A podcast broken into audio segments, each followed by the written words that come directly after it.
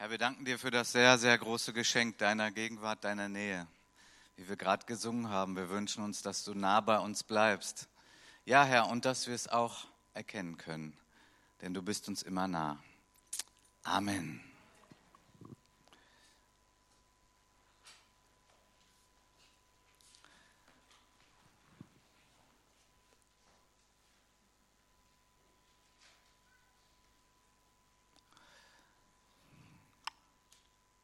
Elias, könntest du vielleicht kurz kommen? Hier ist hier ein technisches Problem. Ähm, danke. Sorge dich nicht, vertraue. Das ist der Titel der Predigt heute. Sorge dich nicht, vertraue. Und mein Ausgangstext, den finden wir in Lukas 12, die Verse 29 und 30. Da heißt es, lasst euch nicht von der Sorge um Essen und Trinken umtreiben und in Unruhe versetzen, denn um diese Dinge geht es den Heiden, den Menschen dieser Welt. Heiden. Was sind eigentlich Heiden? Das sind die, die immer Spaß haben, ne? Heidenspaß, oder? Wo benutzen wir das Wort eigentlich noch? Heiden, ne? Gut, deswegen kurzer Gedanke, was sind Heiden? Also Heiden sind Menschen, die keine persönliche Beziehung zu Gott haben, zu Jesus haben. Das sind Heiden, also so die Definition. Also das andere sind eben die Christen oder sagen wir die Gläubigen. Die, die eine lebendige Beziehung, einen direkten Draht zu Gott haben, den Gott das geschenkt hat. Heidenspaß. Also ich würde mir wünschen, dass es vielleicht irgendwann auch mal heißt Christenspaß, denn äh, wir haben eigentlich allen Grund, uns zu freuen, weil Jesus, danke Elias, weil äh, Jesus eigentlich die beste Quelle ist für Freude. Amen. Ja?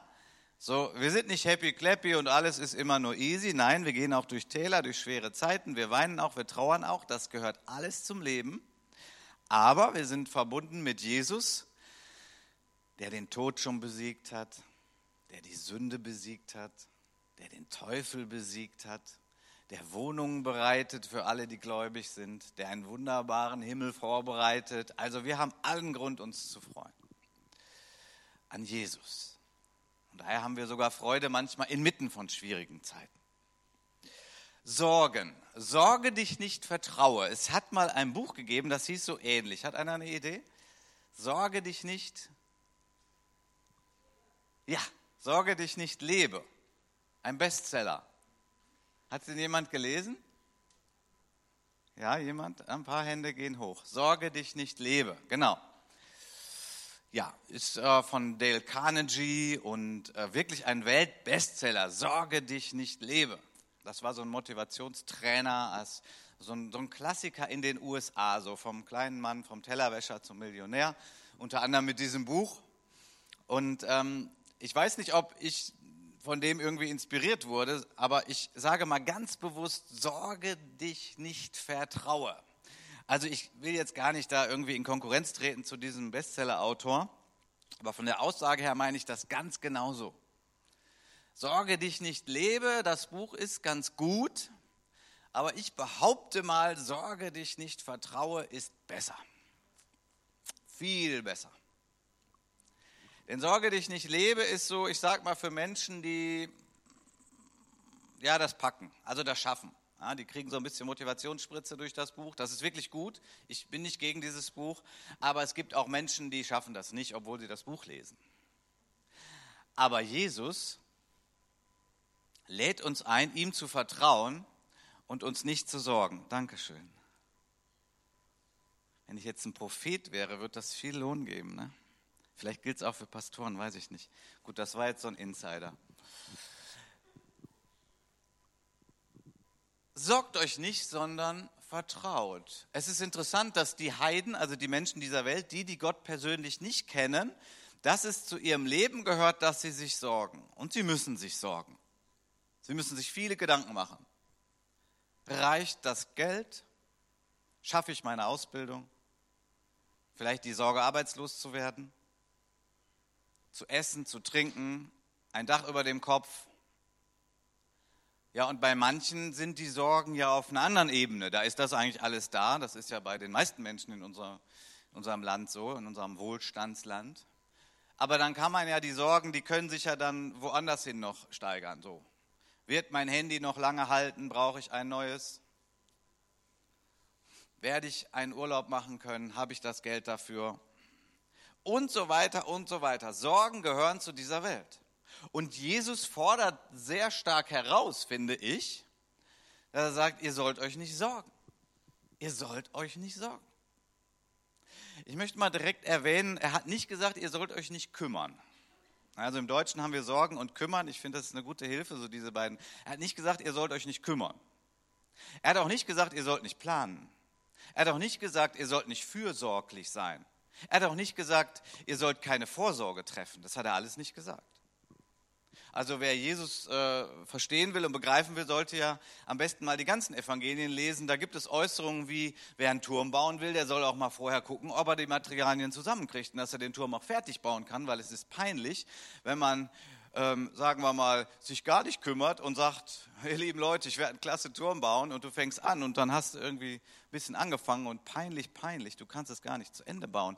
Also Jesus spricht schon vom Planen. Aber er sagt, sorget euch nicht. So, was ist Sorge? Sorge ist ein sehr unangenehmes Gefühl, das ausgelöst wird von unseren Gedanken, weil wir uns Gedanken machen über die Zukunft, wo wir denken, das wird nicht reichen oder ich werde es nicht schaffen, ich werde versagen oder dieses oder jenes wird passieren. Und wir machen uns Sorgen in der Gegenwart, wir haben richtig ein schlechtes Gefühl über etwas, was wir glauben, was kommen wird. Und übrigens, 95 Prozent aller Sorgen treffen gar nicht ein, sind unberechtigt. Also ich übernehme das mal ähm, aus der U-Version Bibellese. Da stand das drin. Also wer jetzt sagt, nee, das sind aber 90 Prozent oder was ist denn der wissenschaftliche Hintergrund für diese Aussage? Gut, ich glaube jetzt mal dieser U-Version Bibel, da stand das drin, 95 Prozent. Und wenn es nur 90 Prozent sind, okay. Aber es ist interessant. Und ich sage mal ganz offen, ich mache mir auch Sorgen, immer wieder mal.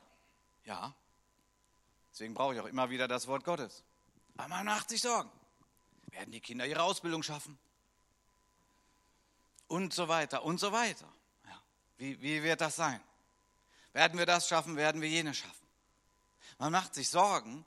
Und wenn man jetzt mal überlegt, dass so viele Sorgen völlig unbegründet sind, dann habe ich gedacht, eigentlich möchte ich mal lernen, mir weniger Sorgen zu machen. Weil es ist doch eigentlich fast sogar dumm zu sagen, ich habe heute schon ein schlechtes Gefühl, ich sorge mich, ich habe oh, Befürchtungen und Sorgen. Und man weiß, meistens trifft das gar nicht ein. Man macht sich also ein schlechtes Gefühl aufgrund von schlechten Gedanken in der Gegenwart über etwas, was man für die Zukunft erwartet, was vielleicht gar nicht eintrifft. Ist eigentlich dumm. Aber was ist die Lösung? Was ist die Lösung? Die Lösung ist zu vertrauen. Für manche ist auch die Lösung, okay, ich denke einfach positiv und das kann auch gewisse gute Wirkungen haben. Aber mit denk einfach positiv, sage ich mal direkt, kommst du nicht durch alles durch. Denn es gibt auch schwere Zeiten, es gibt Täler und so weiter. Aber sorge dich nicht, vertraue, ist wirklich ein Schlüssel, in der Gegenwart zu leben, sich zu kümmern, aber sich nicht zu sorgen, weil ich einen kenne, nämlich Jesus Christus, der sich um mich kümmert. Amen. Der sich um mich kümmert. Deswegen sind wir eben andere Menschen als Christen, beziehungsweise wir lernen das. Wir lernen das. Ja, wir sind alle noch unterwegs, oder? So, meine Predigt ist nicht, du schlimmer Mensch, dass du dir Sorgen machst. Meine Predigt ist, beobachte mal, was du denkst, was du sagst, wie du in die Zukunft schaust und dann übe dich darin, zu vertrauen. Jesus zu vertrauen. Und das ist auch für mich. Jesus zu vertrauen. Jesus hat im Zusammenhang hier dieses Kapitels ein ganz interessantes Gleichnis erzählt. Das möchte ich mit euch anschauen. Da sagt er, Jesus erzählte den Leuten ein Gleichnis, Lukas 12, Abvers 16. Das geht so. Die Felder eines reichen Mannes hatten einen guten Ertrag gebracht. Der Mann überlegte hin und her, was soll ich tun? Ich weiß ja gar nicht, wohin mit meiner Ernte. Schließlich sagte er, ich weiß, was ich mache. Ich reiße meine Scheunen ab und baue größere. Dort kann ich mein ganzes Getreide und all meine Vorräte unterbringen. Und dann werde ich zu mir selbst sagen, du hast es geschafft. Du hast einen großen Vorrat, der für viele Jahre reicht. Gönn dir jetzt Ruhe, iss und trink und genieß das Leben. Da sagte Gott zu ihm, du törichter Mensch, noch in dieser Nacht wird dein Leben von dir zurückgefordert werden. Wem wird dann das gehören, was du dir angehäuft hast? Krasse Geschichte. Damit will Jesus was deutlich machen. Mit diesem Gleichnis will er etwas deutlich machen. Also der, der knackige Punkt hier drin ist ja, ich habe jetzt viele Jahre Ruhe, ich habe es geschafft. In dieser Nacht. Peng. Nun kann man sich ja die Frage stellen, wieso geht es hier um Sorgen? Äh, ich meine, der Mann ist ja gerade einer, der gar keine Sorgen mehr hat, oder? Der hat es ja geschafft. Doch, schon, in gewissem Sinne. Er hat es geschafft. Ich meine, das Streben von ganz vielen Menschen ist eigentlich, an diesen Punkt zu kommen. Du hast ein gutes Business oder irgendwie du hast dein Einkommen. Du merkst, wow, das floriert, es läuft einfach super gut. Ich werde einfach die Speicher noch erweitern. Ja, und dann kann ich in Ruhe die Sachen verkaufen. Ich habe mein Einkommen. Die Frage bei diesem Gleichnis oder das, was Jesus damit sagen will, ich habe da lange drüber nachgedacht, ich habe richtig so durchgekaut. Ich liebe das ja so, Bibeltexte durchzukauen, um irgendwie darauf zu kommen. Ich, ich habe gedacht, warte mal, was ist jetzt eigentlich das Problem? Oder warum erzählt Jesus das? Was ist der Punkt? Denn ähm, man könnte, wenn man nicht aufpasst, dahin kommen, oh, Reichtum ist gefährlich. Ja. Oder so, so ein Business und noch Scheunen abreißen, noch mehr Scheunen. Oh, das ist gefährlich. Aber dass dieser Mann Korn sammelt in den Speichern, äh, ist nicht der Punkt. Ist gar nicht der Punkt. Gott hat nichts dagegen, wenn Menschen gesegnet sind und äh, dass sie mehr haben werden. Da hat Gott überhaupt nichts dagegen.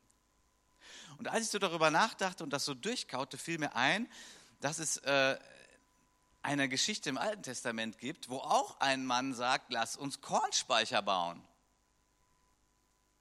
Ah, einige nicken schon. Der Josef. Der Josef, ganz interessant. Der Josef hat auch Kornspeicher gebaut. Mal zwei Verse so kurz aus dieser Episode aus dem Leben von Josef.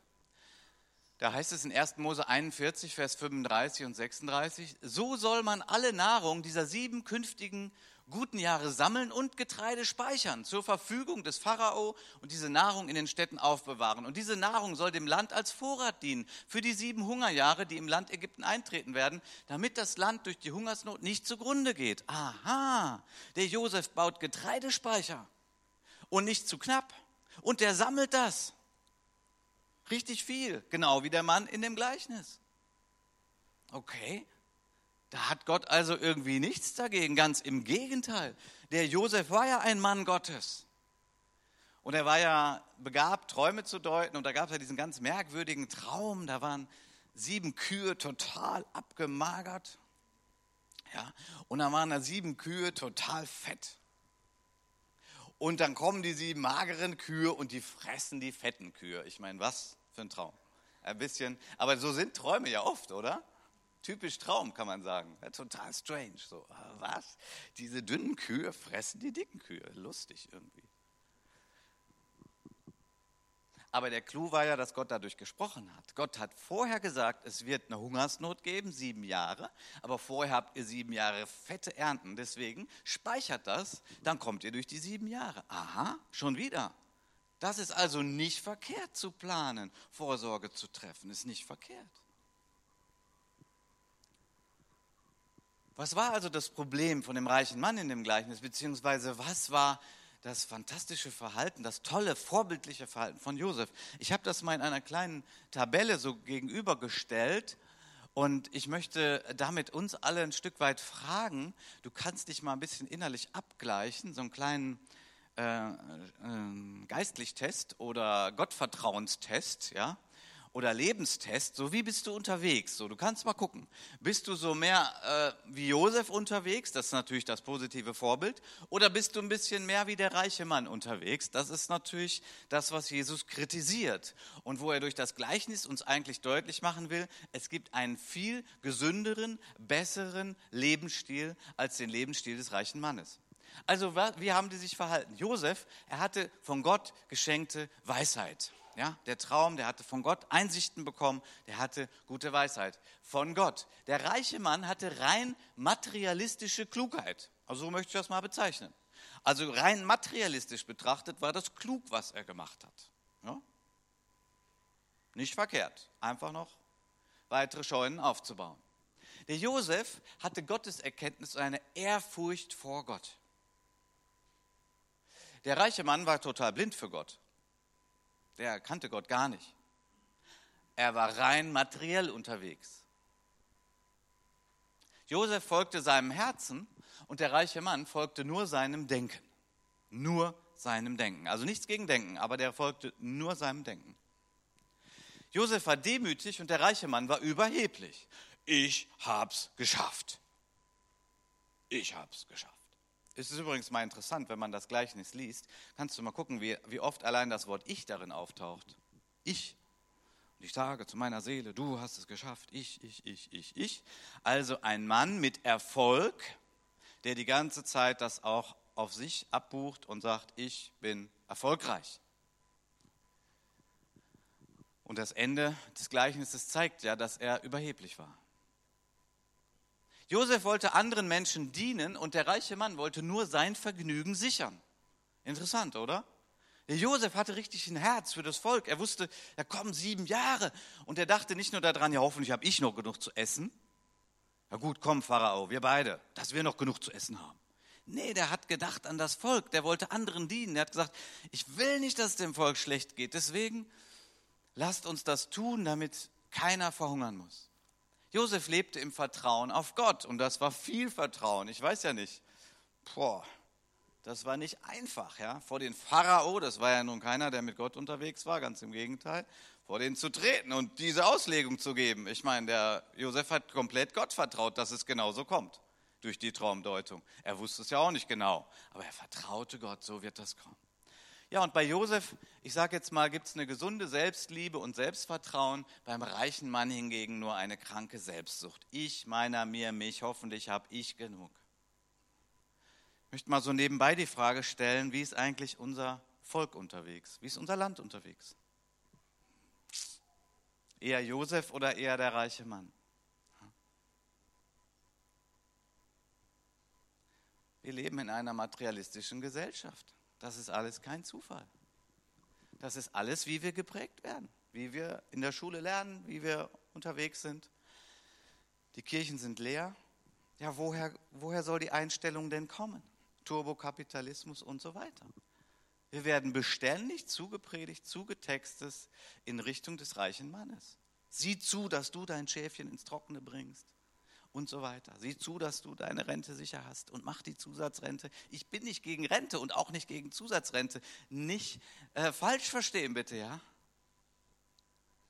Aber mein Wunsch ist, dass wir ein Herz haben, das vertrauen kann. Und zwar dem vertrauen kann, der so viel größer ist als wir. Dass wir unser Leben, unser Herz vertrauensvoll in die Hände Gottes legen bezüglich unserer Zukunft. Dass wir ihm vertrauen. Ich möchte dich heute fragen, wo stehst du? Kannst du Gott vertrauen? Kannst du heute fröhlich leben? Oder worum dreht sich alles? Worum drehen sich die Gedanken? Wird meine Rente reichen? Kann ich mein Haus abzahlen? Versteht mich bitte, ich meine es nicht so platt, dass man nicht so Gedanken haben sollte. Ja, sogar sollte, planen, Vorsorge, ist gut. Aber was ist in deinem Herzen? Ist da Angst? Ist da Furcht? Ist da Besorgnis? Wie werde ich das nur schaffen? Wird unser Land das schaffen? Ist die Rente sicher?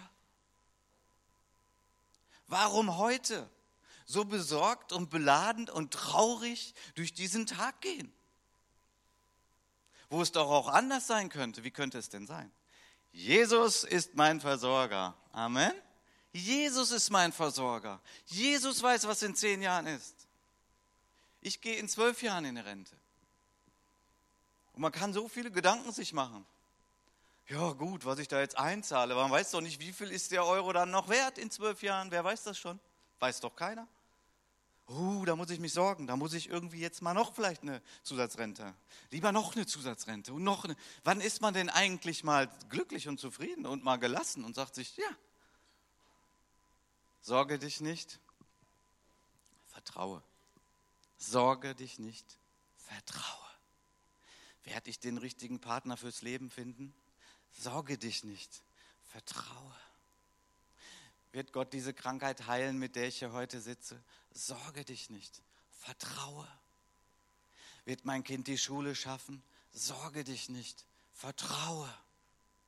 Und du kannst heute leben als ein glücklicher Christ mit einem Christenspaß. Amen. Wie oft denken wir, werde ich das schaffen? Versagensängste. Kein Vorwurf an dieser Stelle, sondern die Herausforderung, mach mal den, den Kontaktpunkt, so den Kanal mit Jesus, mach den mal ganz dick. Ja, mach den mal richtig dick. Ja, die, den Kontakt mit Jesus. Pflege den. Pflege nicht nur deine Bankkonten oder dein Einkommen. Pflege die Beziehung zu Jesus. Lebe nicht rein materialistisch, sondern pflege die Beziehung mit Jesus.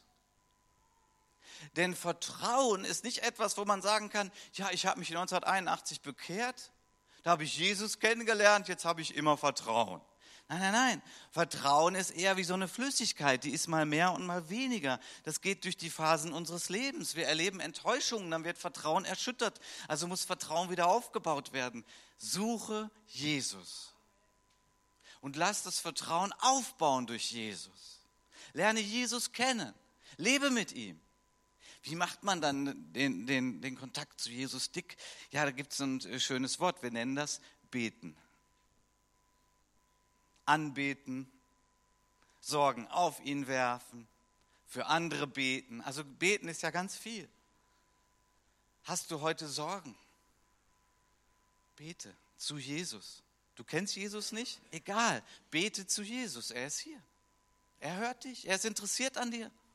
Er möchte dir begegnen. Er möchte dich leichter machen, was deine Sorgen angeht. Ja, deswegen ist er gekommen in diese Welt. Deswegen hat er ein unglaubliches Opfer auf sich genommen. Deswegen ist er da. Wie kann er eigentlich noch beweisen, dass er uns liebt?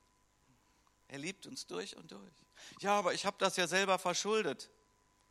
Ja, wenn es danach ginge, ihr Lieben, haben wir auch alle keine Chance. Wir haben alle was selber verschuldet. Wenn Jesus sagt, selber verschuldet, ja gut, dann können wir jetzt alle nach Hause gehen. Jesus weiß, dass du es selber verschuldet hast. Trotzdem will er dir helfen.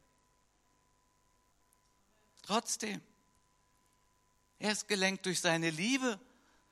Er ist nicht gelenkt durch das, was wir tun. Er ist nicht gelenkt von unserer Leistung. Er ist nicht gelenkt von dem, was wir spenden oder wie viel wir beten oder was auch immer. So immer wieder in unsere Gedanken kommt. Er ist gelenkt von seiner Liebe. Er will dich heute ein Stück leichter machen. Amen. Ja, er möchte Sorgen von dir nehmen. Ich habe übrigens ein bisschen gemogelt bei der ersten Bibelstelle, die ich angezeigt habe. Ich habe nämlich was weggelassen. Aber hier ist der komplette Vers. Lukas 12, ich lese nochmal. Lasst euch nicht von der Sorge um Essen und Trinken umtreiben und in Unruhe versetzen, denn um diese Dinge geht es den Heiden, den Menschen dieser Welt. Euer Vater aber weiß, euer Vater aber weiß, dass ihr das alles braucht. Yes. Mein himmlischer Vater weiß es. Alles, was ich brauche. Alles. Was anzuziehen, was zu essen, Platz, wo man schlafen kann, gute Beziehungen, eine Gemeinde, wo ich im Glauben aufgebaut werde, einen Platz im Himmel. Er bereitet schon die Wohnung vor. Die wird sehr cool. Besser als die, die du jetzt hast. Ja, sage ich einfach mal. Pastor hat gesagt, ich habe keine schöne Wohnung. Habe ich nicht gesagt. Ich habe nur gesagt, die ist besser. Weil die ist von dem Künstler, der Himmel und Erde gemacht hat. Der ist da in Arbeit gerade. Das ist äh, nochmal was ganz anderes. Und ich weiß nicht, wo, wo ist gerade deine Sorge? Was belastet dich? Was beschwert dich? Was ich dir nicht versprechen kann, ist, dass du äh, deine Wunschschlösser einfach mal kurz beten kannst und dann kriegst du die. Das kann ich dir nicht versprechen. Euer Vater weiß, was ihr braucht. Und manchmal denken wir, wir brauchen etwas, aber unser Vater hat entschieden, nein, das brauchen wir nicht. Das ist manchmal ein bisschen hart. Ja, zum Beispiel, wenn wir beten, weil wir krank sind und es dauert und dauert und dauert. Hätte ich gern schneller, Herr. Aber gut, du bist der Vater, ich bin das Kind. Du hast den kompletten Überblick, ich sehe so ein bisschen. Du bist riesig, ich bin klein. Ja, so ist doch, oder? So ist es doch. Wir gegenüber Gott, so ist es doch. Und deswegen gibt es halt Dinge, die dauern länger, wenn wir beten. Das muss man ehrlicherweise dabei sagen, damit man das nicht falsch versteht. Es gibt auch Dinge, wofür wir beten.